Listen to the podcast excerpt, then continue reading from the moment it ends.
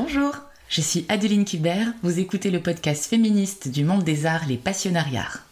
Dans ce podcast, vous découvrirez comment le monde de la création, de la culture, de l'art font avancer la cause féministe.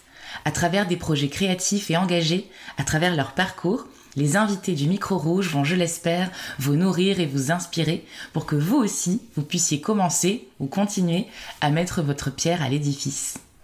J'espère que chaque écoute participera à éveiller en vous l'inspiration. Écrivez-moi sur Instagram pour me raconter. Je suis très heureuse aujourd'hui de vous partager mon entretien avec l'artiste Dalila Daleas Bouzar, une artiste peintre et performeuse d'origine algérienne, diplômée de l'école des beaux-arts de Paris. De la peinture à la performance, Dalila Daleas Bouzar déconstruit les clichés de la représentation des femmes, ritualise et questionne le rôle de l'artiste, de l'histoire de l'art et de la représentation comme outil de domination.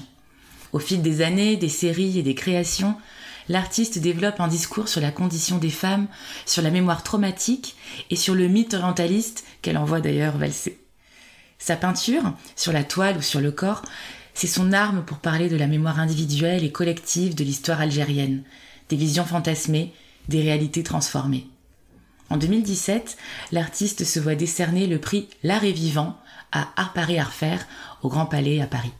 Si vous voulez voir son travail, il est régulièrement présenté à la galerie Cécile Fakoury à Abidjan en Côte d'Ivoire, mais aussi lors d'expositions en France, notamment dans la région Aquitaine où elle réside. Ses œuvres font également partie de collections, notamment du FRAC Marseille et de la Fondation de la Banque mondiale. J'espère que vous pourrez les voir en vrai très bientôt. Merci beaucoup, Dalila, euh, du coup, de, partager ce, Zoom avec moi. Euh, donc, Dalila, tu es euh, artiste peintre et aussi performeuse, algérienne et française. et je crois que tu es arrivée en France à tes deux ans. C'est ça. Je voudrais savoir, Dalila, à partir de quel moment tu as réalisé que tu étais une artiste? Euh, Assez tardivement, euh, quand j'ai commencé la peinture, c'est-à-dire 24 ans. Donc, à 24 ans, 25, j'ai réalisé que faire de la peinture, c'était un engagement social, un engagement de la vie. Et donc, à partir de ce moment-là, je me suis dit que c'était qu'être artiste, c'était ça. Parce que j'ai lu dans, ton parcours que tu faisais des études de biologie à Paris 7. Alors je me demandais comment on, bascule dans sa vie de, Paris 7 aux Beaux-Arts et dans cette carrière ensuite artistique euh, qui t'a suivi. Quel a été le déclic? En fait, moi j'ai toujours fait du dessin. Donc euh, depuis que je suis petite, je dessine. C'était une, une activité principale dans ma vie. Mais j'ai jamais considéré ça comme de l'art. Mais j'ai toujours aussi toujours admiré euh, la peinture, parce que j'habite à Paris et que j'ai eu la chance d'aller voir de la peinture. Et puis j'étais aussi euh, très baignée dans la bande dessinée, qui est aussi une passion. Donc euh, je suis fan de bande dessinée. Donc j'étais quand même dans un univers artistique. sauf que je viens d'un milieu prolétaire, donc dans ma famille, il n'y avait pas de rapprochement avec l'art. Euh, en dehors de ce que l'école peut nous apporter, de ce que l'environnement peut nous apporter. Et donc, euh, moi, dans, on va dire, euh, de, mes liens familiaux, c'est vrai que tout nous amenait à faire des études et, bah, si possible, des études scientifiques étaient des études valorisées. Et comme j'ai jamais eu de difficultés à faire de la science, enfin, j'aime beaucoup la science et, et ça me passionne aussi. Donc, j'ai fait des études scientifiques assez facilement. Par contre, euh, ce qui s'est passé pendant ces années universitaires, c'est que j'ai découvert l'université française, parisienne. C'était à Jussieu, en fait, Jussieu et Descartes. Et que c'est un système euh, très, très euh, violent dans la manière d'enseigner, dans la manière de... Voilà, c'est très dogmatique, c'est très figé dans un temps qui n'est plus qui n'est plus contemporain. Hein. Et euh, donc tout ça, je le vivais pendant ces années d'études. Donc j'étais quand même en, résistance par rapport à ce que je recevais comme enseignement et aussi par rapport aux perspectives que ça pouvait m'ouvrir, puisque moi j'étais dans une euh, filière qui ouvrait plutôt à l'enseignement. Donc j'étais destinée à devenir euh, prof de biologie ou aller dans les écoles primaires. Et en fait, je me voyais pas du tout là-dedans et surtout, j'étais contre à peu près tout ce qu'on m'enseignait. Donc, euh, donc c'est, je, suis euh, quand même reconnaissante d'avoir fait ces études parce que ça m'a appris beaucoup et ça m'a surtout appris à, à, avoir plus de précision par rapport à la vision du monde que j'avais moi et comment je concevais le monde, que je partage pas avec la vision scientifique, puisque la vision scientifique pour moi c'est une vision, euh, c'est une approche du monde qui est mortifère, euh, qui est toujours dans dans la destruction de ce qu'on observe, que, qui considère le monde comme un objet et non pas comme un comme une altérité, on va dire. Et donc tout ça, je sentais que j'étais contre philosophiquement, c'était vraiment contre ma conception. Et j'ai fait de l'art le déclic tout simplement, c'est que euh, j'avais un copain euh, qui faisait du clown, donc j'ai halluciné, j'ai découvert qu'on pouvait faire du clown. Et lui, il avait une prof allemande qui lui enseignait le clown. Et cette prof allemande, à un moment donné, a proposé à, mon copain euh, de faire un stage, un workshop à Berlin dans une villa qui s'appelle la Villa Mariée, donc à Wannsee. C'est une, euh, c'est le, dans le sud de Berlin, en plein milieu de la forêt. Et donc, en fait, cette villa, j'ai découvert après que c'était la fameuse euh, villa où a eu lieu la conférence euh, des nazis quand ils ont décidé de la solution finale. Donc, en fait, c'était ce, ces workshops et tout ce programme culturel dans cette villa, c'était une manière de réhabiliter ce lieu et aussi de transformer euh, les lieux de mémoire euh, laissés par la Deuxième Guerre mondiale. Et donc, euh, lui ne voulait pas. J'étais avec. Au moment où elle lui proposait ce workshop, j'étais présente dans la cuisine de notre appart. Et, et lui n'était pas du tout intéressé d'aller à Berlin pour trois semaines pour faire un workshop. Et du coup, moi, j'ai dit que j'étais intéressée. Donc, j'ai sauté sur l'occasion. Et en fait, tout était pris en charge. Donc, c'était destiné aux jeunes. Et là, c'était un ben là, pendant trois semaines, j'étais à Berlin avec plein de jeunes de toute l'Europe. Et on faisait du matin au soir, on faisait euh, bah, des, ateliers. Euh, bah, là, je faisais de la sculpture à ce moment-là. Et euh, je l'ai fait une deuxième fois où là, j'ai fait de la peinture, mais un peu par, euh, sans l'avoir choisi. Et donc, c'est là qu'il y a eu le déclic parce que tout d'un coup, euh, j'étais dans un univers qui me correspondait et dans lequel je pouvais m'investir aussi bien intellectuellement que à tous les points de vue. Euh, à, tous les points de vue, j'étais investie dans ce que je faisais. Et donc, ça faisait un contraste énorme avec euh, les bancs de l'université où on est plutôt passif à recevoir une connaissance dogmatique qui peut pas être discutable. Donc, euh, bah, j'ai bien vu la différence et j'ai bien vu que moi, ce que je voulais dans ma vie, c'était euh, être active et m'investir dans ce que je faisais et participer au monde. Oui, notamment à être investi aussi euh, politiquement. Est-ce que c'est à cette période-là aussi que c'est éveillé ta conscience, je dirais, féministe?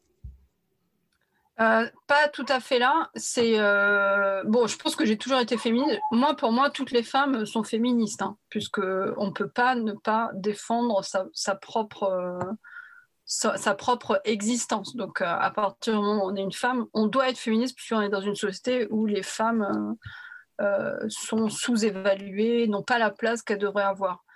Ensuite, la prise de conscience, elle a été plutôt quand je suis rentrée aux Beaux-Arts de Paris qui est un milieu extrêmement machiste. Et donc j'étais dans un atelier, euh, j'étais dans l'atelier de Vladimir Velikovic, qui est un peintre yougoslave euh, qui maintenant est mort. Et euh, dans cet atelier, il y avait une majorité d'hommes et qui avaient une vision de, des femmes. Enfin, j'ai halluciné, quoi. J'ai, je découvrais ce que ça voulait dire être macho, alors que moi, je suis algérienne et que déjà en Algérie, on a déjà une tradition assez machiste, mais différente.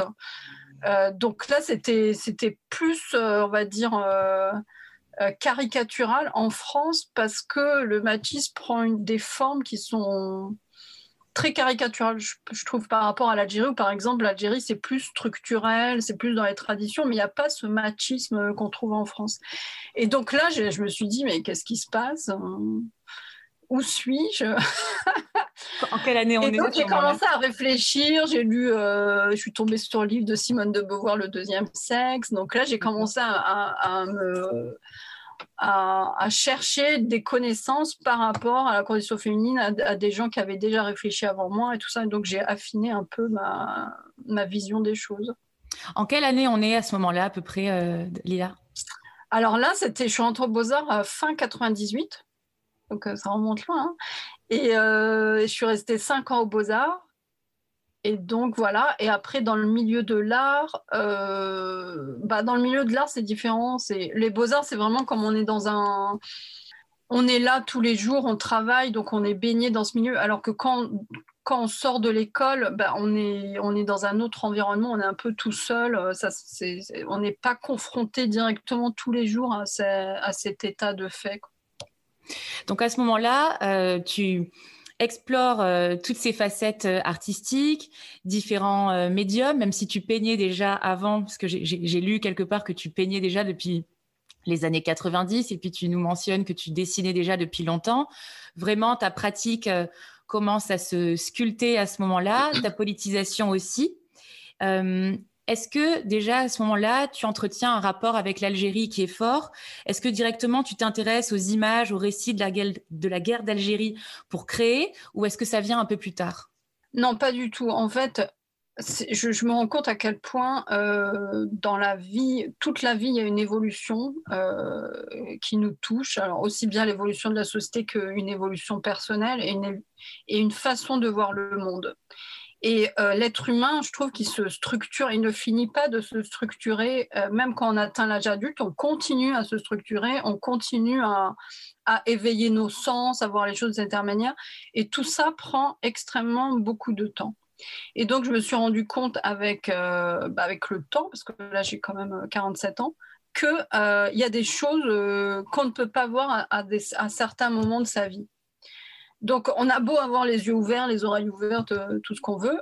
Il y a des choses qu'on ne voit pas. On peut avoir une montagne devant nous, on ne peut pas la voir. Pourquoi? Je ne sais pas. Parce que ah, peut-être à ce moment-là, on n'est pas prêt pour le voir ou parce qu'on on, est fait d'autocensure. Donc, c'est ça que je me suis rendu compte avec la pratique de la peinture. C'est que euh, la peinture, faire de la peinture, c'est lutter sans arrêt contre une autocensure euh, qu'on a. et c'est aussi ben, essayer d'avoir une liberté. Donc, avoir une liberté, c'est aussi ouvrir sa perception des choses, puisque la peinture, c'est directement la vision, donc c'est une perception. Donc, la peinture entraîne une autre perception. On est toujours dans l'exercice de la perception. Donc, ça, ça aide aussi à ouvrir euh, à ouvrir nos, sens à des choses qu'on ne voit pas parce que tout simplement on n'est pas prêt ou nos, capacités ne sont pas là. Donc c'est vrai qu'à ce moment-là, dans les années 90, il se passait plein de choses en Algérie puisqu'il y a eu la guerre civile euh, euh, des années 90, donc après 30 ans après la guerre d'Algérie. Et donc, euh, moi, je, savais qu'il y avait une guerre civile. Même j'ai été, je me suis rendue, je me suis rendue en Algérie en 95. Bon, j'ai eu des témoignages de ce qui se passait. Ma famille elle-même était au cœur de tout ça. Mais en fait, je ne réalisais pas ou je prenais pas le temps de la réflexion. Il n'y avait pas de distance, on va dire, entre ce qui se passait et, euh, et moi. Et puis, il n'y avait pas non plus de distance entre mon histoire familiale, mes origines algériennes, le fait que je sois en France et qu'est-ce que tout ça, ça veut dire? Qu'est-ce qu'on peut, quelle réflexion on peut avoir par rapport à ça? Qu'est-ce que ça peut nous apprendre? Et, euh, donc, euh, c'est plutôt en 2010, quand j'ai habité à Berlin, parce que j'ai eu très vite des liens avec Berlin. Donc, euh, la peinture, ça a commencé à Berlin en 95. Ensuite, j'ai travaillé avec un galeriste berlinois à partir de 2004. Et après, j'ai habité à Berlin euh, en 2010 et j'ai habité là-bas pendant quatre ans. Et c'est le fait d'habiter à Berlin, d'être dans cette ville de mémoire où la mémoire, elle est partout dans Berlin, elle est dans les murs. On voit, ils ont gardé les impacts de balles, par exemple, de, euh, juste avant la chute du mur. Ils ont gardé, les, il y a des pierres de cuivre qui s'appellent les Stolperstein, qui sont encastrées dans le sol à l'endroit où des juifs ont été, euh, ont été pris euh, ont été euh, capturés et où ils sont morts. Donc on voit ces, ces pierres euh, de cuivre dans le sol. Donc dans mon quartier, par exemple, il y en avait beaucoup. Donc je savais que c'était un quartier où beaucoup de juifs avaient été assassinés ici. Il y a le mur de Berlin qui est présent. Il y a toute l'histoire de la guerre, elle est très présente dans Berlin. Et en fait, le fait que qu'on puisse voir la mémoire comme ça à l'extérieur, bah, ça résonne en nous. Je pense que c'est ce qui s'est passé, et ça a éveillé ma propre mémoire ou le propre euh, manque de mémoire plutôt que j'avais. Donc, euh, je me suis rendu compte que je connaissais pas du tout la guerre euh, d'Algérie, qu'il y a eu la guerre civile, mais que je je, je, je, je savais absolument pas ce qui s'était passé, pourquoi, comment, etc. et euh, que moi-même, mon origine, que je venais d'Algérie, qu'est-ce que ça voulait dire de venir d'Algérie en habitant en France, en connaissant bah, l'histoire de ces deux pays et tout ça.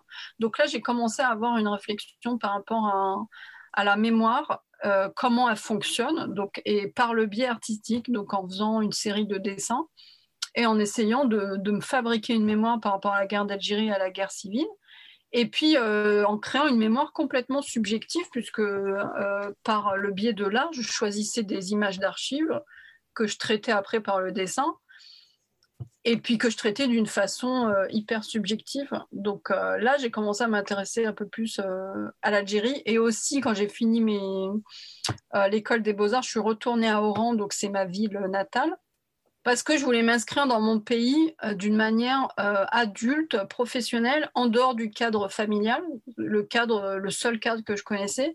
Et donc là-bas, euh, bah, je, pour, je me suis dit comment faire pour être dans la société active? Bah, j'ai ouvert, j'ai créé un atelier de peinture réservé aux femmes.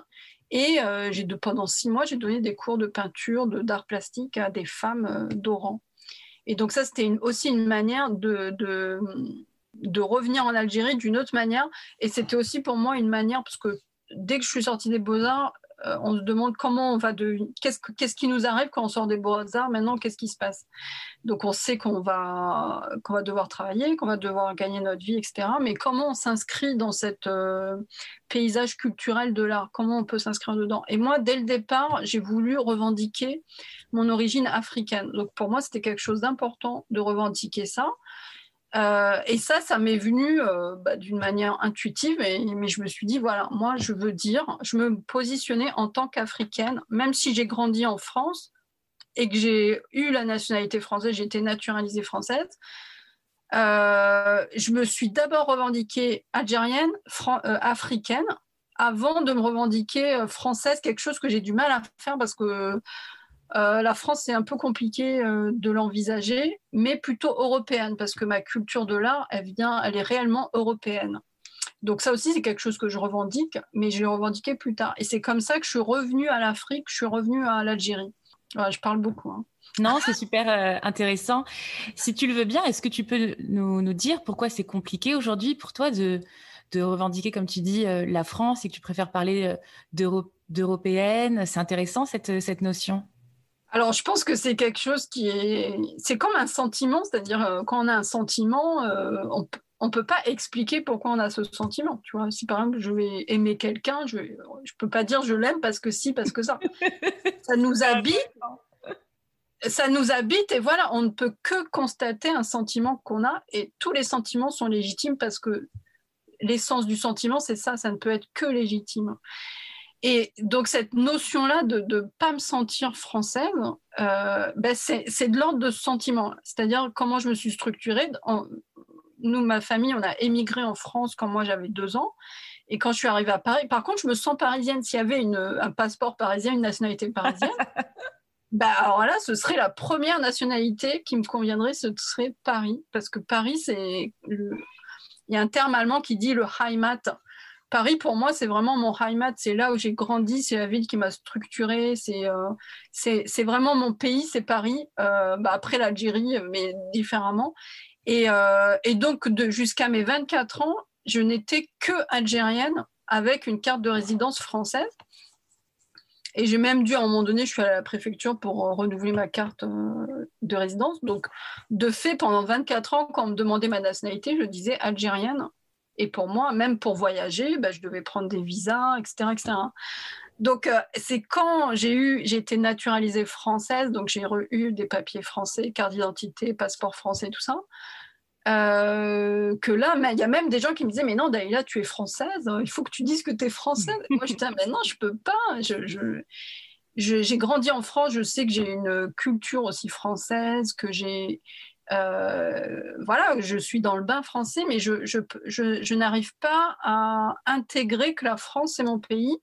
Et aussi l'histoire de France. Par exemple, j'ai une distance par rapport à l'histoire de France, où pour moi, ce n'est pas mon histoire. J'arrive pas à l'intégrer comme étant mon histoire. Euh, c'est-à-dire, on, est dans une filiation. On se sent être dans une filiation. je me sens être dans une filiation avec ma terre natale, avec ma famille, avec ceux qui étaient là avant ma famille. Je, me vois dans cette filiation, mais je me vois pas dans une filiation sur la terre française. Mais par contre, euh, je, suis dans une filiation avec les artistes européens. Et là, je me sens, euh, sens un héritage qui vient d'eux parce que tout simplement, euh, que ce soit la bande dessinée ou la peinture européenne, donc la Renaissance, la peinture française, etc., etc. C'est cet art-là qui m'a structuré depuis l'enfance. Et moi, ça, je le, je le sépare d'un pays. C'est-à-dire, pour moi, l'art n'appartient pas à des pays, n'appartient pas à des continents. Donc, on peut tout à fait, en tant qu'artiste de n'importe quelle origine, se sentir affilié à un courant artistique euh, qui est sur un autre territoire. Donc, euh, je sépare euh, le, territoire de l'art n'est pas un territoire national. Donc voilà. Après, voilà, avec la France, j'ai toujours du mal. À, je peux pas dire que je suis française, j'y arrive pas. Et donc bon, maintenant, on, me situe comme étant franco-algérienne. Bah, de fait, je suis française de nationalité. Et je participe aujourd'hui à la société française en tant que, que artiste, citoyenne. Mais euh, j'ai très conscience d'être euh, venue depuis il n'y a pas longtemps. Merci pour ce partage. Tout à l'heure, tu parlais de mémoire. Justement, je voulais revenir euh, sur ta collaboration avec Céline Serror et Nadine Hounpatin, j'espère que je prononce bien, au FRAC de Bordeaux, la MECA, dans le cadre de l'exposition Memoria. Tu as revisité des clichés de Marc Garanger, de femme algérienne, un symbole de la lutte anticoloniale. Et tu as voulu créer, il me semble, et d'ailleurs tu l'as dit, un contrepoids à l'histoire. Est-ce que tu peux nous parler de la genèse de ce projet? Euh, oui, tout à fait. Donc, euh, la série Princesse, qui est une série de 12 portraits de femmes euh, faits d'après des photos prises par Marc Garanger pendant la deuxième guerre, pendant la guerre d'indépendance algérienne. donc ça, j'ai commencé à peindre en 2016 et c'est quand je revenais de, ouais, 2016. Et en fait, à ce moment-là, j'avais pas d'atelier. Et quand, en fait, quand, quand j'ai pas d'atelier, quand je, quand je suis dans des conditions de travail qui sont un peu précaires, et, ou bien quand je sais pas quoi faire, par exemple, ça m'arrive, euh, je fais des portraits. Donc c'est ce qui, pour moi, est le plus accessible c'est un peu comme faire des natures mortes ou peindre ce qu'on a devant soi. Quoi. Donc moi, pour moi, l'autoportrait, c'est, un exercice de peinture, mais c'est aussi un exercice qui va, qui va me permettre de rester accroché à la peinture euh, sans, sans, besoin, sans avoir besoin d'inspiration ou d'un projet. Euh. Donc là, j'ai, toujours fait de l'autoportrait depuis que j'ai commencé la peinture. Et là, en fait, je voulais changer. donc je me suis dit, je vais faire des portraits. Mais euh, je, voulais changer de l'autoportrait, j'avais envie d'essayer un autre euh, exercice. Et du coup, euh, bah, c'est la première fois que je peignais d'après des photos. Et donc, en cherchant des photos, je suis tombée sur ces clichés de Marc Garanger que je connaissais déjà, que j'avais déjà vus, qui m'avaient déjà impressionné, que je trouvais super beaux, mais je ne connaissais pas leur histoire. Et donc là, quand j'ai choisi une, donc, 11 portraits de, dans ces clichés, donc toujours d'une manière subjective, et j'ai commencé à les peindre. Et en fait, la, mes problématiques quand j'ai commencé à peindre, c'était surtout des problématiques euh, plastiques, c'est-à-dire euh, de dessin. Donc je commence par le dessin, le visage, et après qu'est-ce que je fais euh, Voilà, il y a une il y a un échange plastique qui se fait entre le entre l'objet qu'on est en train de travailler et puis les réflexions. C'est pas une réflexion intellectuelle, conceptuelle. Et euh, donc, euh, mes, problématiques, c'était de, bah, de, faire ressortir ces visages, de donner une force à ces visages. Et donc, ça, je l'ai trouvé avec le fond noir.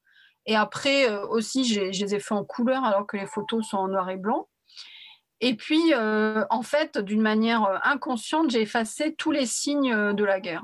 Donc, que ce soit les coiffures, l'habillement, même les tatouages, je les ai réinventés donc j'ai effacé tous les signes qui pouvaient contextualiser euh, ce, portrait.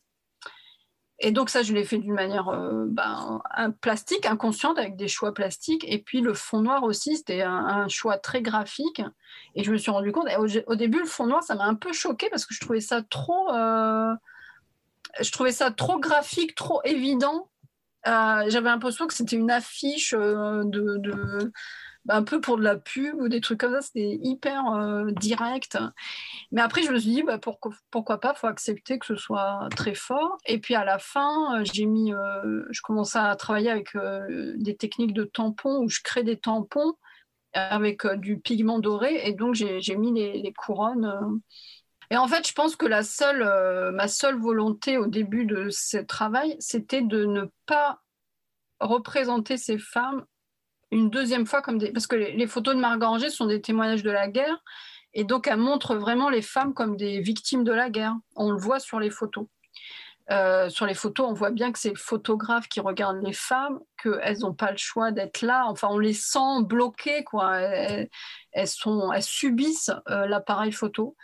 Et donc, moi, ça, j'avais pris conscience de ça parce que du coup, je m'étais renseignée sur ces photos, d'où elles viennent, quand est-ce qu'elles ont été faites.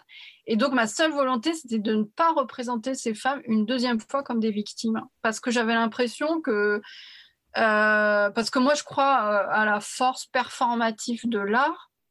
Euh, donc, faire une image, c'est pas que faire une image, c'est aussi impacter une réalité dans, dans sa performativité. Je sais pas comment dire un peu comme euh, quand je fais des rituels dans les performances, c'est pas que du spectacle, c'est pas des rituels. Le rituel, moi, je pense qu'il y a vraiment une action réelle dans l'invisible, qui a une action dans notre dans le symbolisme ou dans notre dans notre vie quoi. Donc c'est performatif.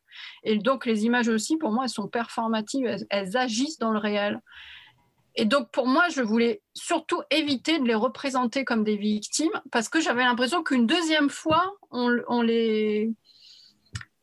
qu'une deuxième fois, on leur faisait subir quelque chose. Donc, je voulais éviter ça. Et euh, donc, quand j'ai fait ce portrait, à la fin, que j'ai mis les couronnes et tout, je me suis rendu compte que c'était des princesses. Je me suis dit, ben ouais, en fin de compte, je vais les représenter comme des princesses qu'elles sont et ce que je vais montrer, moi, c'est leur résistance euh, intérieure qu'elles ont pu avoir, parce que je suis sûre qu'elles avaient une résistance intérieure. Et donc, c'était aussi une manière de leur rendre hommage, bien sûr, et puis de moi m'intégrer dans ce groupe de femmes et de me positionner, encore une fois, dans une filiation euh, par rapport aux femmes de mon pays. Euh, auxquelles je m'assimile quoi. Et d'ailleurs dans, dans cette série de 12, il y a un autoportrait de moi que j'ai fait aussi j'avais d'abord commencé à faire cet autoportrait et après j'ai fait les portraits d'après les photos. Et c'est après, quand j'ai fini la série, parce que la réflexion, en fait, elle vient toujours après coup. Euh, c'est plutôt le travail plastique qui commence d'abord et puis la réflexion qui suit. Quand j'ai fini la série, je me suis rendu compte de ce que ça voulait dire de travailler sur un, sur un matériel historique. Et donc, qu'est-ce que ça veut dire Qu'est-ce que ça veut dire Qu'est-ce que que représente bah, la représentation? Qu'est-ce que c'est que la représentation? Qu'est-ce que c'est que la peinture? Euh, La peinture, elle est rattachée à quoi? Quelle force symbolique elle a? Euh, Qu'est-ce que ça veut dire de faire de la peinture? Et je me suis rendu compte, parce que moi j'ai toujours lu, j'ai toujours été, euh, quand on fait de la peinture en France, surtout à la fin des années 90, ben, on, est, on est un peu, comment dire, marginalisé parce que euh, dans les années 90, on considérait que la peinture c'était fini en France. Et donc que ce soit à l'école des beaux-arts, comment? C'était plus tendance comme art. Ouais, alors non seulement c'était plus tendance, mais euh, idéologiquement, c'était euh, impensable de faire de la peinture. Moi, j'ai entendu des gens dire comment peut-on faire, comment peut-on encore faire de la peinture aujourd'hui? Et, des gens professionnels hein, qui ont des positions de pouvoir dans des institutions donc pour eux, c'est dogmatique, c'est comme ça que l'histoire de l'art elle est faite euh, depuis le XXe siècle, c'est-à-dire on considère que ça c'est bien, ça c'est pas bien. Euh, si tu veux être de ton temps, il faut faire ci, il faut faire ça. Euh. donc il n'y a, pas de, c'est une atteinte à la liberté. Bah, de création quoi et donc même donc j'avais pendant dix ans j'avais fait de la peinture quand même et la peinture ça prend du temps donc pendant ces dix ans je peux pas dire que je faisais de la peinture, je, dois dire que j'étais en apprentissage. J'apprenais à faire de la peinture. Hein. Moi, je considère que je fais vraiment de la peinture depuis euh, dix ans. Quoi. Et en plus, comme cet apprentissage n'est plus euh, donné, il n'y a plus de transmission des techniques, de, ce que, de comment on peint, de pourquoi, machin, blabla. Donc, il y a beaucoup d'autodidactes. Au Beaux-Arts de Paris, on est autodidacte. On apprend par, soi, par soi-même et avec les autres, avec euh, les autres étudiants, on apprend les uns des autres. donc, dix, ans après être sortie des beaux-arts, je me suis rendu compte que de faire ce travail de représentation qui parle de l'histoire, en plus en France, une histoire hyper capitale, en utilisant la peinture, eh ben, euh, c'était la seule chose possible à faire parce que euh, on parle de la représentation et parce que la source de la représentation, c'est la peinture. Donc, la source de la représentation en Occident, en tout cas, mais dans le monde entier. Hein. En Algérie, il y, a sur le site de Tassili, qui est un site préhistorique, il y a des euh, gravures rupestres qui datent de 30 000 ans. Et donc, toute la représentation qui appartient à l'espèce humaine, ça provient du dessin, de la peinture. Et donc, c'est la source. Donc, c'était important pour moi de dire, je fais ce travail en, en revenant à la source des représentations une représentation qui structure, euh, ben, je vais dire, tous les êtres humains de la planète, puisque euh, l'art classique, la peinture occidentale, etc., elle est euh, présente dans le monde entier, que ce soit dans les musées, dans les livres, sur Internet. Voilà, c'est des références de l'art, puisqu'on est un système où c'est l'Occident qui domine depuis beaucoup d'années. Bah, le, système dominant impose ces représentations et donc, euh, la source des représentations pour tout le monde, la référence, c'est la peinture. Donc, pour moi, c'était d'autant plus euh, important et puissant d'utiliser la peinture pour parler de ça parce que ça revenait aux sources des représentations, parce que la peinture de portrait dans l'art classique, c'est une figure de pouvoir, c'est-à-dire il n'y a que les gens de pouvoir qui avaient des portraits. Euh, et donc, c'était euh, un travail qui parlait aussi du pouvoir de la représentation et du pouvoir, et comment un artiste aujourd'hui, par sa capacité à créer des nouvelles représentations, peut agir sur le pouvoir. Il, agit même dans l'histoire, c'est-à-dire, euh, je ne dis pas que je remonte le temps, mais si, quelque part, quand on fait de la peinture aujourd'hui, on agit sur le passé aussi. Donc, en fait, je me suis rendu compte de la puissance que ça avait et, euh, de, ce que ça produisait, parce qu'aujourd'hui, si on tape Marc Garanger, euh, portrait, machin, blabla, Algérie, on va tomber sur mes portraits, on va tomber sur les portraits de Marc Garanger, et aussi sur mes portraits, et c'est là où je parle de contrepoids, parce que ça crée une nouvelle représentation à côté d'une autre qui ne va pas être, qui ne va plus être la seule référence. Donc on apporte une autre représentation et ça va agir sur euh, les gens aujourd'hui parce qu'on se structure en se projetant dans notre, dans notre vie. Quoi, on se projette dans la vie, on, s'autorise ou pas à être à telle ou telle place, à faire telle ou telle chose. Et ce qui permet ça, c'est euh, tout ce qui va nous structurer, le conditionnement qu'on a et les, références qu'on va avoir. Et c'est vrai qu'aujourd'hui, avec le Black Lives Matter, c'est l'afrofuturisme et tout ça, le but de tous ces mouvements, c'est de créer des nouvelles représentations qui vont pouvoir être utilisées comme euh, projection, nouvelles projections dans un monde et créer un nouveau monde parce qu'il y aura des nouvelles projections. Oui, parce que tu disais que c'était euh, euh, dans le passé les gens de pouvoir qui avaient des portraits, c'était aussi des gens de pouvoir qu'on représentait dans ces portraits en majorité, même s'il y a des exceptions, c'était toujours euh, des gens fortunés, socialement hauts, avec du pouvoir, qui étaient représentés dans les portraits euh, de commande. Donc là, finalement, tes princesses, c'est aussi euh, une manière de déplacer le pouvoir et d'en faire des, des résistantes. Exactement, ouais, d'en faire des résistantes, de, de, de dire la perception qu'on a des choses, elle peut être autre. On peut créer des. Comme je te disais, on voit la montagne, on la voit pas. Et eh ben là, on peut dire que par exemple, ces femmes, c'était une montagne qu'on voyait pas. Hmm. Et là, tout d'un coup, quand tu les rends visibles, bah, hop, tu rends la montagne visible et là, tu la vois. Donc, c'est aussi dire que le pouvoir n'est pas toujours là où on croit qu'il est. Quoi. Donc, euh, ça, c'est la, je dirais, c'est la force de l'art. Pour moi, dans l'art, c'est en même temps un, un média hyper puissant et en même temps impuissant parce qu'il il ne s'inscrit pas dans le matérialisme, mais en même temps, il a une puissance qui va agir, on va dire, dans une autre dimension, entre guillemets, parce qu'il agit dans le réel. Mais voilà, pour dire la puissance ou le pouvoir n'est pas toujours là où on croit qu'il est. Donc, euh, même si ces gens sont forts, ont de l'argent et c'est pour ça qu'ils peuvent faire un portrait, est-ce que c'est est-ce que leur pouvoir, ils le fabriquent? C'est comme la publicité, on va te fabriquer un produit qu'on va te vendre, mais il y a une, part de fake là-dedans, tu vois? Et la, force de la publicité, c'est de pouvoir vendre ça. Et donc le pouvoir actuel, c'est ça aussi. C'est un gros théâtre où on invente le décor, le décorum. Et donc, tu vois, dans Paris, Paris, c'est vraiment une ville importante, c'est une ville de pouvoir parce que Paris a été conçu comme ça, comme avec des symboles de pouvoir. Là, j'ai fait une performance place de la Concorde. Oui. Et ce n'est pas pour rien parce que la Concorde, c'est un carrefour de pouvoir. Tu as la Concorde euh, qui est au croisement de, du Louvre, de la pyramide du Louvre, de l'arc du Louvre, de l'arc de Triomphe, de la Défense. Derrière la Concorde, tu as la Madeleine. Et devant la, de l'autre côté, tu as l'Assemblée nationale tous ces monuments qui symbolisent le pouvoir, ils sont pas là par hasard. Et si on les conserve, c'est pas par hasard, c'est parce que ce décorum est important pour créer cette illusion de pouvoir. Euh, bah voilà, c'est l'objet de notre démocratie, c'est ça aussi. Hein. Euh, il est où le pouvoir dans une démocratie?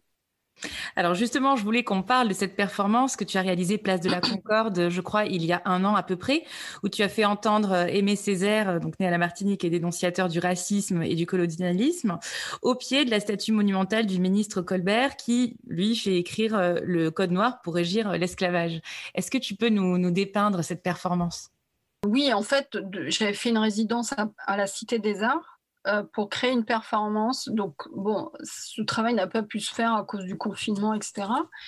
Et, euh, et du coup, euh, j'ai surtout étudié, j'ai surtout appris à connaître les autres performeurs dans les livres, etc. J'ai beaucoup lu sur la performance. Comment, parce qu'en fait, j'ai commencé la performance d'une manière aussi autodidacte, mais je trouve que c'est important de se relier aux autres et de savoir qu'est-ce que comment eux, ils voient ça, qu'est-ce qu'ils ont fait de ça, et donc de s'enrichir avec le travail des autres. Donc c'est ce que j'ai fait pendant des mois.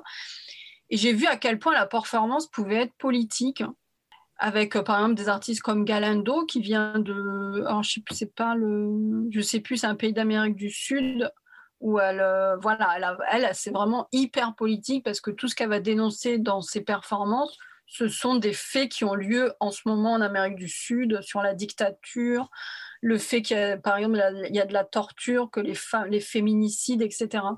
Et donc là, j'ai pris conscience que la performance, c'est hyper politique et que ça a un impact d'autant plus fort quand c'est fait dans un espace du réel, on va dire entre guillemets, c'est-à-dire dans la rue ou dans des espaces non cadrés par euh, bah, l'art contemporain, que ce soit dans une galerie une institution. Donc de sortir de ce cadre. Euh, art contemporain pour aller dans d'autres réels. Même si l'art contemporain, c'est aussi du réel, hein. une institution, c'est aussi réel. Euh. Et donc, je commençais à réfléchir à quelle performance j'avais envie de passer le cap, euh, de sortir de, de, ce territoire de l'art contemporain pour aller vers euh, d'autres territoires que je connaissais pas, donc la rue. Et donc, j'étais à Paris, donc, et puis je connais bien Paris. Donc euh, j'ai vu à quel point, euh, je m'intéresse à tout ce qui est symbolique, la force du symbole, je vois bien à Paris qu'il y a partout, il y a le symbole. Euh, Paris est écrit par des symboles, que ce soit historiques. Alors Paris efface beaucoup, hein, parce que en France, on n'aime pas garder les traces de ce qui gêne, donc on efface beaucoup. Mais quand même, il y a des monuments qui ponctuent surtout le pouvoir. Donc, euh, ça va être tous les monuments religieux et d'État institutionnel hein. ben, que le président euh, habite à l'Élysée. Pour moi, ça me pose question, par exemple. Et donc, j'ai commencé à réfléchir à cette performance. Et en même temps, je devais faire une autre performance au showroom de ma galerie, Cécile Fakouri. Et cette performance n'a pas pu se faire. Elle a été annulée trois fois d'affilée. Et la troisième fois, je me suis dit, bah écoute, ça veut dire, euh, je voulais quand même faire une performance et je me suis dit, bah, je vais activer l'autre performance que je voulais faire. Et en même temps, j'avais un peu peur euh, d'aller dans la rue, je ne savais pas comment ça allait se passer. Donc là, on a donné rendez-vous à quelques personnes, pas trop parce que je voulais pas créer un attroupement, je voulais pas que ce soit euh, parce que je, je, me, suis dit, je vais aller place de la Concorde jusqu'à l'Assemblée nationale. Euh, forcément, je vais me faire. Euh, les flics vont venir me voir pour me dire euh, vous arrêtez votre truc là. Donc, je m'attendais à ça. Donc, je voulais pas qu'il y ait trop de monde. Et, et en même temps, il y avait le, le, confinement, il faut mettre les masques et tout. Donc, j'ai commencé cette performance comme un rituel. Et j'ai choisi Place de la Concorde justement parce que c'est un carrefour hein, euh, de pouvoir. Donc, euh, dans plein de rituels, euh, beaucoup d'Afrique de l'Ouest, par exemple, aussi bien pour la sorcellerie, par exemple, donc là, la magie noire, souvent les, sorciers mettent des choses au niveau des carrefours. Hein. Donc, je ne sais pas ce que ça veut dire, mais je sais qu'un carrefour, c'est un lieu important.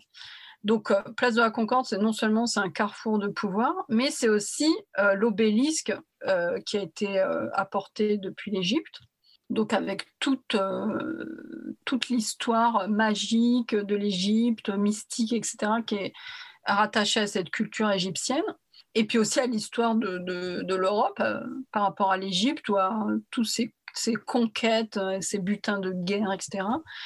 Et puis l'Assemblée nationale, pour moi, c'était bah, là où se, fait, se, fait, se font les lois.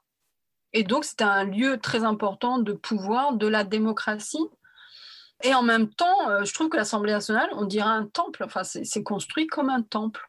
Donc, mon idée première, c'est de faire, donc toujours de faire un déplacement, de relier la Concorde à l'Assemblée nationale dans un déplacement et de dire, euh, de sortir les marchands du temple. En fait, on va dire le message que je voulais faire passer, c'était que je demande aux marchands de sortir du temple, un peu comme Jésus. Alors, je ne me prends pas pour Jésus, hein.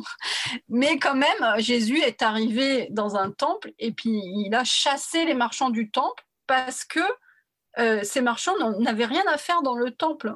C'est-à-dire, à un moment donné, là, on est dans une société justement où la corruption allait tellement loin qu'elle gangrène notre euh, démocratie. Enfin, je ne sais, sais pas si on n'a jamais été en démocratie, mais en tout cas, là, il y a une gangrène qui est évidente par le marché, par le capitalisme, et qui gangrènent les institutions euh, démocratiques qui ne peuvent pas fonctionner normalement, on va dire.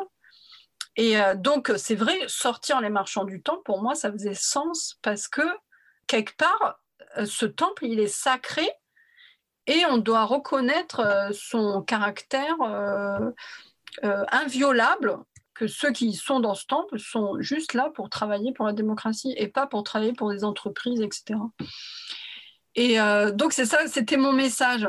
Et donc, euh, comme je, suis, euh, je crois beaucoup à la force de la poésie, parce qu'à la force de la poésie, je trouve que c'est comme l'art. C'est un aspect fragile, inutile, mais en même temps, ça a une puissance, et cette puissance, on l'entend quand on entend la poésie. On sent qu'il y a une puissance dedans, on sent qu'il y a un sens, mais on va pas le, on va pas le percevoir. On pense que c'est inutile. Pourtant, la poésie, c'est la base de tous les arts. Je pense que la, la base de tous les arts, c'est la poésie. Et euh, donc, Aimé Césaire, c'est quelqu'un que j'aime beaucoup. J'aime beaucoup sa poésie. Et justement, j'aime sa poésie parce qu'elle est opaque, c'est-à-dire on ne va pas percevoir tout de suite euh, ce dont il parle. Donc, c'est un peu comme un voyage où on, voyage dans des mots sans comprendre vraiment ce qui de quoi il s'agit. Et tout d'un coup, il y a une, euh, tout d'un coup, on, est, on comprend quelque chose. Et donc, il y a cet effet de surprise qui est très puissant, je trouve, chez Aimé Césaire. Donc ça, j'aime bien, je trouve, c'est le droit à l'opacité aujourd'hui que notre société nous refuse, parce qu'on est dans une société qui, qui est comme la science, qui veut tout disséquer, le moindre fait et geste, qui veut tout savoir, qui nous ne laisse pas le droit à l'opacité. Donc, euh, euh, la surveillance s'immisce partout dans nos téléphones portables, dans nos ordinateurs, dans nos cartes bancaires, etc. On est surveillé de partout. Et donc, cette, revendication de l'opacité, je trouve qu'elle est importante parce que c'est une liberté. Et dans la poésie des César, il y a ça, il y a cette opacité qu'on doit. Avec la répétition, quand on répète un poème d'Aimé Césaire euh, dix fois, au bout de la dixième fois, on perçoit autre chose on comprend, on commence à rentrer dans, une vision d'un paysage plus clair. Et euh, par rapport à cette opacité, ben justement par rapport au voile des femmes, je trouve que c'est hyper symptomatique parce que là, il y a une. Enfin, je ne sais pas si c'est voté ou pas, mais les sénateurs ont rajouté dans la loi de, la République. Euh, sur le respect de la République, que les femmes voilées n'avaient pas le droit d'accompagner euh, les enfants dans les sorties scolaires.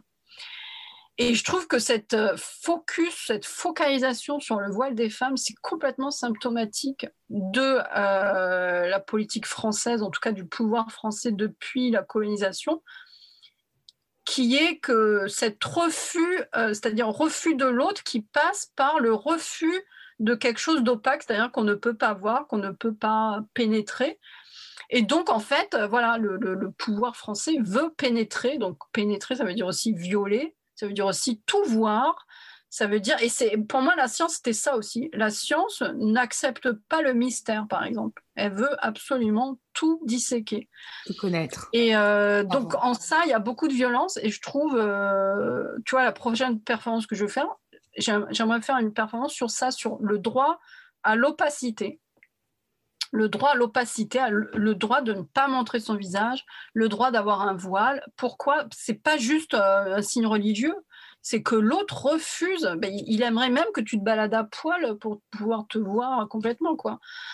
Et euh, donc voilà, c'est une, défense de nos libertés qui est fondamentale, je trouve, et qui est symptomatique de justement comment le pouvoir euh, a peur de la liberté des autres et qu'est-ce que ça veut dire pour lui la liberté? La liberté est quelque chose qu'il combat. Il ne veut pas de la liberté.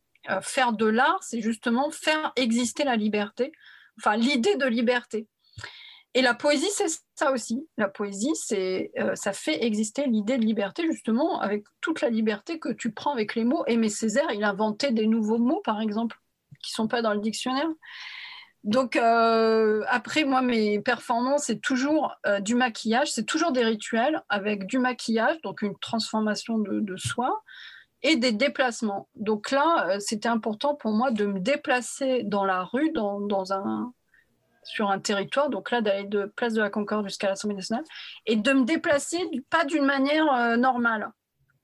Donc là, la manière que j'ai trouvé de me déplacer, c'était de lancer des rubans multicolores je les lance et puis ensuite euh, je vais, euh, je vais là où ils, tombent, puis je les relance et en fait c'est le, c'est ce, ces lancers qui me guidaient jusqu'à, euh, jusqu'à l'Assemblée nationale et c'est aussi pour, comment dire, reprendre le pouvoir sur notre corps et reprendre le pouvoir sur l'espace, notre territoire et comment on, discute avec le pouvoir. Si je considère que l'obélisque, l'Assemblée nationale, les statues de Colbert, etc., sont des symboles de pouvoir, sont des choses par lesquelles le pouvoir va s'installer, va se considérer. on considère le pouvoir à travers ces symboles aussi. Même si on n'en a pas conscience, mais en fait, c'est ça qui se passe, que ce soit dans les élections présidentielles, que ce soit dans tout, ben, on voit à l'Assemblée nationale comment c'est fait, etc. Tout ça ressemble à des rituels. Hein ce sont des rituels, euh, la manière dont ils prennent la parole, la manière dont, euh, le président s'adresse aux Français avec tout ce décorum, etc. Donc le pouvoir parle avec euh, le peuple, entre guillemets, par le biais de tous ces symboles de pouvoir. Mais nous, comment on parle au pouvoir ben, On fait des manifs qui sont maintenant réprimés donc ça marche plus tellement. Et puis on ne sait pas trop quoi faire à part euh, mettre un bulletin de vote une fois par an ou deux fois par an, qui ne fonctionne pas en plus parce que tous ces moyens de communication ont été euh, euh, neutralisés par le pouvoir qui ne veut pas en fait qu'on échange avec lui puisqu'il est dogma, il est dictatorial un peu. Donc, faire de la performance dans l'espace public, c'était une manière de, réinventer un une, une communication possible avec le pouvoir par le biais euh, du symbole aussi, parce que quand on fait un rituel, on n'utilise que des symboles. Donc, c'est-à-dire, je vais parler aux symboles avec des symboles. Donc, c'est une autre manière d'installer, de, de, réactiver une communication qui existait beaucoup avant, qui existe encore dans plein de territoires, euh, en Afrique de l'Ouest, en Algérie, un peu partout. Ou, euh, par exemple, on parle au monde par le biais de rituels, on se connecte aux choses. Et en fait, la France, depuis le 19e siècle, a éradiqué toute forme euh, de spiritualité, à part l'Église, mais une Église qui est très euh, dictatoriale aussi, qui est plus proche du pouvoir que de la spiritualité. Et donc, les, Français, on va dire, ne, plus les, ne savent plus comment faire pour communiquer. Il y a une sorte d'incommunication. De, et donc, refaire des rituels euh, refaire une communication, mais qui passe par le biais de rituels, de symboles, euh, de la poésie, de déplacements qui ne sont pas conventionnels, mais qui ont du sens, ça veut dire ben, je m'adresse au pouvoir avec euh, le langage du pouvoir. Et donc, ben, après, ça passe par les médias, etc. Et ça peut être après décodé, mais c'est pour moi, encore une fois, c'est performatif. Donc voilà, c'était plus ça mon intention, c'était d'expérimenter ça et de me dire, ben, je vais me réapproprier ce pouvoir qu'on a mais qu'on a oublié. Alors justement, c'est vrai que les rituels sont très importants pour toi et on les voit aussi hein, de manière très concrète quand tu, commences tes performances. Je crois que parfois tu fais brûler du, papier d'Arménie ou tu arrives d'être vraiment dans la pratique du rituel. Tu maquilles aussi euh, ou tu peins plutôt sur les visages un peu comme euh, voilà ce, maquillage qui peut être parfois euh, sur des figures emblématiques euh, de, sorcières. tu as toi-même créé une série qui s'appelle Sorcière. Est-ce que tu es une sorcière, toi aussi, ou une artiste sorcière, Dalila? Mais je ne sais pas, il y a des personnes qui m'ont dit oui, Dalila, tu es une sorcière. voilà, donc peut-être je suis une sorcière, mais qui, se, qui, qui n'est pas initiée, on va dire. Et, et, et, après, pour moi, une sorcière, c'est pas ce qu'on entend par ce, que, ce qui nous a été hérité du mot sorcière. ça aussi, il faut le déconstruire, cette image de la sorcière peut-être une sorcière, c'est plus une femme de pouvoir, une femme libre, et qui, euh, qui va euh, aiguiser ses outils de pouvoir et qui va aiguiser sa connaissance et qui va utiliser son pouvoir dans des, certains objectifs. Pour moi, c'est plus ça, une sorcière. C'est ce que tu as voulu représenter dans ta série Sorcière, notamment? Est-ce que tu peux nous en parler de cette série? Voilà, dans cette série Sorcière, j'ai représenté euh, ces 12 portraits de femmes montrant les trois âges de la femme. Et là, je représente l'enfance. Donc, euh, il y a quatre euh, peintures sur d'une enfant. Il y a quatre peintures sur une femme jeune qui a entre 20 et 30 ans. Et puis quatre peintures sur une femme plus âgée qui a, je crois, 55 ou 60 ans je trouvais que c'était important de représenter ces trois âges parce que justement la société patriarcale voit la femme seulement comme une femme euh, qui est reproductrice. Donc une femme entre 15 ans et 45 ans, et puis avant 15 ans, elle n'est pas considérée, et puis après 45 ans, elle est bonne à jeter en gros. quoi. Donc déjà, ça, je voulais casser ce schéma et remettre la femme dans une continuité de sa vie, dans une évolution euh, existentielle. Hein. Donc euh, en tant qu'enfant, après on évolue, on devient adulte, puis après on évolue, et même quand on est vieux, c'est quand même un âge important où il se passe des choses. Notre vie d'être humain ne s'arrête pas quand on s'arrête d'être dans la reproduction. Et donc ça aussi c'était donc euh, un discours vraiment féministe en disant non la femme c'est pas qu'une vache à lait une, ou quelqu'un qui est jeune et belle et machin c'est un corps il faut accepter ce corps de l'enfance à, la fin quoi et parce que je trouve que l'enjeu, c'est vraiment le corps. C'est-à-dire, euh, j'ai beaucoup réfléchi à la relation entre l'homme et la femme. Et je me suis, toujours demandé pourquoi euh, la femme est dans cette position-là. Quoi. Pourquoi, l'homme considère la femme comme ça? Comment on a arrivé à ce schéma-là? De, domination de la femme et comment la femme a accepté Voilà. Qu'est-ce qui fait que ça structure et ça Pourquoi? Donc ça, c'est vraiment une question qui m'a toujours euh, bah, obsédée, quoi. Et après, j'en suis venue au fait que le corps est une des clés de cette question, quoi. la femme est considérée comme un corps. Elle est avant tout vue comme un corps donc de reproduction, c'est-à-dire euh, on se marie parce que pourquoi on se marie? Pour être sûr que nos enfants sont bien nos enfants et que la femme va pas aller voir ailleurs et donc que l'héritage va bien aller à nos enfants. Donc c'est pour ça qu'on enferme la femme, qu'on l'empêche d'aller voir ailleurs. Et donc son corps est, un enjeu de, de, pouvoir parce que c'est lui qui va transmettre euh, l'héritage. Et pourquoi le corps de la femme est tellement important? Pourquoi l'homme ne peut pas regarder une femme euh, après 45 ans ou euh, toujours en train d'aller voir des jeunes et tout ça? Parce que j'avais j'ai l'impression qu'en fait l'homme se voit dans la femme, c'est un peu comme un miroir et que lui, il ne peut pas supporter de voir la femme vieillir parce que, étant donné que c'est comme un miroir pour lui, donc il voit sa propre mort, sa propre finitude dans le corps de l'autre. Donc il veut toujours le voir jeune et tout ça. Alors qu'un homme a le droit de vieillir, il ne se voit pas vieillir.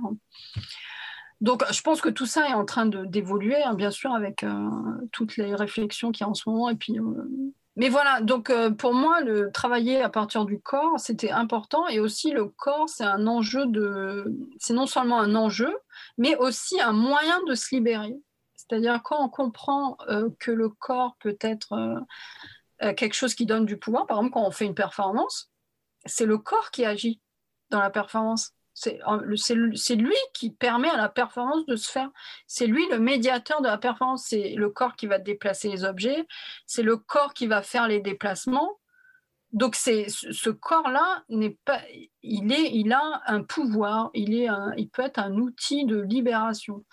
Et notre société, euh, que ce soit aujourd'hui ou avant, a toujours essayé de contrôler le corps. À partir du moment où une société rentre dans le contrôle, elle contrôle le corps en premier euh, de la naissance, de la, de la naissance jusqu'à notre mort, le corps est contrôlé. Il passe dans des circuits, on ne peut pas faire euh, tout ce qu'on veut, on accouche dans les hôpitaux. Euh, bah, voilà, bon, pour toutes les femmes qui ont accouché, elles savent comment ça se passe. On est dépossédé de son corps, on n'a plus le droit de faire ce qu'on veut. Quoi. Et ensuite, même quand quelqu'un meurt, bah, on ne peut pas faire ce qu'on veut, on est obligé de suivre un protocole. À partir du moment où quelqu'un rentre à l'hôpital, donc tout ça sont des moyens de contrôler le corps. le corps de la femme est encore plus contrôlé que celui de l'homme. Et ça, on le voit dans la gynécologie, où euh, ben, on nous oblige, enfin on ne nous oblige pas, mais quand on va voir un gynécologue, il faut faire une visite euh, tous les ans de... chez le gynécologue. Pourquoi? Pour qu'il vérifie que tout va bien. Enfin, on a l'impression d'être une voiture euh, et tous les, tous les ans, il faut aller au garage pour être sûr que tout va bien. Euh, qu'on n'a pas de cancer du sein, qu'on n'a pas de truc, machin. Bon, les hommes, ils n'ont pas ça. Hein. C'est toujours soi-disant pour notre bien, mais en fait, c'est une manière de contrôler notre corps. Et donc, euh, bah, étant donné ça, euh, cette série de peintures parlait d'abord du corps de la femme comme un moyen de libération, et donc montre le corps de la femme en, dans des situations de liberté totale. Et la libération, ça veut dire quoi? Posséder son corps, ça veut dire quoi? Ça veut dire aussi posséder sa sexualité, puisque la sexualité, elle est vraiment euh, au cœur de notre société, c'est ce qui est de plus important. Quoi. C'est, euh, la reproduction, mais c'est aussi euh, c'est notre rapport à l'autre, la sexualité. C'est un rapport qui n'est pas dans les conventions sociales, donc c'est un rapport très très important entre les êtres humains. Et notre sexualité, c'est aussi un moyen d'épanouissement. Et donc, ce qui, peut épanouir notre corps, évidemment, va nous épanouir euh, dans notre mental, dans notre vie, dans notre projection, etc., va nous donner de la force. Donc c'est pour ça que la sexualité est tellement euh, bridée, contrôlée, etc. Parce que dans la sexualité, il y a aussi un enjeu de libération. Et donc tout ce qui peut amener la liberté est un danger pour le pouvoir qui, lui, veut contrôler et, veut, euh, et nous, nous considère comme des, comme des objets à être contrôlés. Quoi. Ou en tout cas nous considère comme un danger pour sa position, puisque l'essence du pouvoir, malheureusement, c'est la conservation. Donc, euh, c'est. Euh, mais je pense que tout ça, c'est. C'est là justement pour induire ce mouvement de libération. S'il n'y avait pas de conservatisme, il n'y aurait pas de mouvement de libération. Et c'est pour ça que la performance est pour toi un médium, une pratique artistique qui te tient à cœur, puisque tu engages le corps à travers cette pratique et tu en fais finalement voilà un enjeu politique, euh, euh, une forme d'expression. Euh, je crois que tu avais cité Paul B. Preciado, où, tu avais mentionné le corps ne nous appartient pas. Donc dans cette forme de pratique, tu t'exprimes sur les enjeux de pouvoir, comme tu, comme tu l'expliques, et en même temps, tu as conscience que ce corps ne nous appartient pas. Voilà, tout à fait. Après, je, pense qu'il y a beaucoup de Enfin, tout ça, c'est très existentiel. Hein. Donc, il y a d'un côté le côté euh, très pragmatique de notre vie. Euh, on est dans une société, on a des interactions avec la société, on doit vivre, on doit manger, on a une activité, etc. Et d'un autre côté, quand même, il y a notre existence euh, qui va plus loin que, le matérialisme. Et donc, je pense que peut-être tous les êtres humains, à un moment donné, ont conscience que leur existence, c'est quelque chose de particulier. Quoi. Donc, euh, dire, euh, c'est comme je te disais, d'un côté, on, a un pouvoir qui, va nous brider, mais d'un autre côté, moi, je pense qu'il faut accepter ça parce que c'est le fait qu'il nous bride qui va induire des mouvements de résistance et de libération. Donc, est-ce qu'il y aurait ces mouvements-là s'il n'y avait pas un pouvoir qui nous bridait? Donc, c'est très. Euh, je pense qu'il faut, faut, travailler sur les deux niveaux c'est-à-dire d'un autre côté, d'un côté, on a quelque chose qui nous, on sent une injustice, donc on va lutter contre cette injustice. On, sent que des choses ne sont pas à sa place, donc on va essayer de, comprendre c'est quoi leur place, comme notre corps par exemple. D'un autre côté, euh, le sens de notre existence fait que on comprend cet état de fait. Tu vois, c'est comme si tu as un théâtre avec un décor et le décor, il est là parce qu'il y a une pièce de tête qui va se jouer dedans.